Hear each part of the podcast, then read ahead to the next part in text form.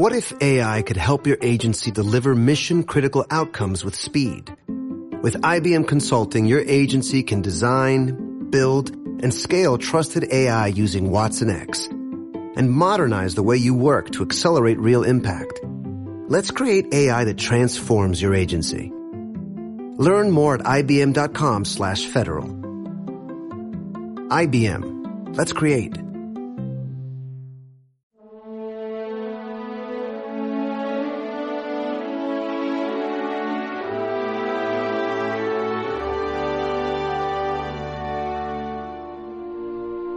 Aquí hay uno que es más que Jonás.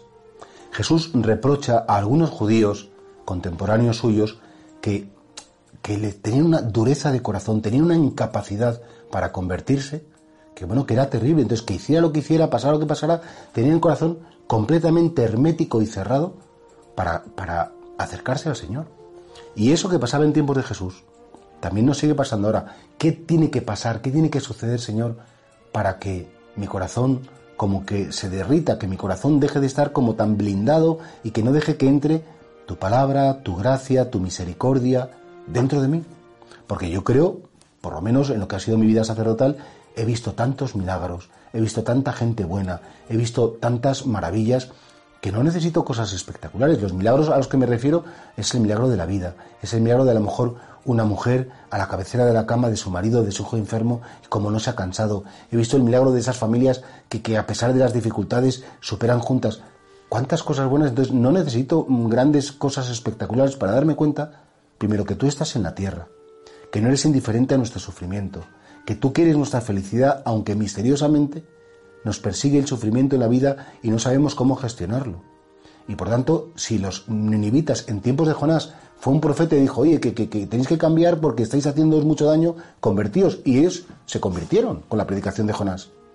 Nosotros no nos vamos a convertir con tantos santos que hemos conocido. San Juan Pablo II, muchos le hemos conocido. Es decir, San Pablo VI, San Juan XXIII, la Madre Teresa de Calcuta. ¿Cuántos santos domésticos hemos tenido a nuestro alrededor y nos han dado lecciones de espiritualidad? Pero ya no solamente los santos que están en los altares, ha habido personas en tu familia que te han dicho cosas preciosas, que han estado contigo y seguimos con nuestros egoísmos, con a, lo mío, a lo que me interesa y con un corazón como muy, muy endurecido. Y por tanto, claro, Jesús reprochaba a, a los judíos de su época, no a todos, por supuesto, a unos pocos, qué es lo que tiene que pasar para que realmente vuestro corazón haya una rendija y yo pueda entrar. ¿Cuántas veces los padres me decís que es que mi hijo está lejos de Dios, es que mi hijo no entiende la religión, no quiere venir a la iglesia? Y claro, la respuesta es pide que tu hijo se encuentre con Cristo. Pide que tenga un encuentro con Él, pero para eso que, se abra un poquito el corazón, que le dé alguna oportunidad a Dios. Que, tenemos que darle alguna oportunidad.